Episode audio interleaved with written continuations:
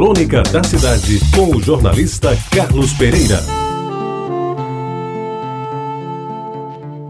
Amigos ouvintes da Tabajara, aquele era um final de semana especial. O encontro estava marcado para a cidade de Salvador, longe de tudo e de todos, como só ia acontecer com amores fortuitos, escondidos, sigilosos e quase proibidos.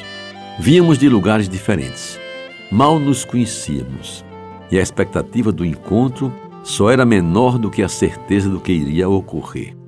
Depois daquilo, quem sabe, somente a eternidade. Os aviões não atrasaram e quase nos encontramos no aeroporto, e isso não convinha por vários motivos. No caminho do hotel, a bordo de um táxi, com o motorista falante e pródigo em dar informações sobre a cidade, meu pensamento estava fixado nela, no seu rosto, nos seus cabelos e, sobretudo, no seu corpo. O condutor falava das belezas de Salvador, da alegria do seu povo e se desmanchava em louvores à festa que naquela sexta-feira iria acontecer em todos os recantos da cidade. Afinal, era 2 de fevereiro, uma das duas maiores datas da Bahia. Talvez maior mesmo do que o 2 de julho, que é a data de independência do Estado. Desde amanhã até o final da noite, entrando pela madrugada do sábado, ia ser festa e mais festa desfile de blocos antecipando o carnaval baiano, aquela época muito mais autêntico, sem os milhares de turistas que marcam os dias de hoje, os vestidos de branco das baianas e as oferendas que seriam jogadas ao mar para louvar a deusa mãe Iemanjá.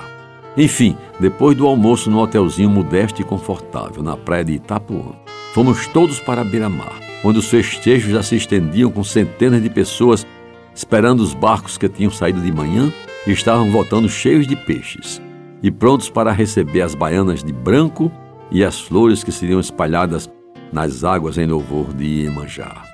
Então ficamos sentados num banco tosco de madeira, olhando para o céu, para o mar e para aquelas pessoas impregnadas de fé e convicção de que aquela era realmente a sua maior festa. Redes de pescadores se juntavam aos barcos de todos os tamanhos, até canoas puxadas a remo desfilavam com seus arranjos de flores e papel celofane e sempre ao som de alguma música, axé de preferência, faziam preces e cantavam as cantigas afro-brasileiras, num ritmo animado que às vezes chegava a ser frenético, com o rodopiar das sés rendadas das negras baianas espalhando as areias na beira-mar. Aconteceu, anoiteceu e nos demos conta de que a aquele era realmente um 2 de fevereiro diferente. E por isso mesmo ficou inesquecível, pelo inusitado da festa, pelas promessas de amor eterno que as pessoas faziam sob as bênçãos de Iemanjá e pelo roçar de corpos carinhosos em busca do prazer.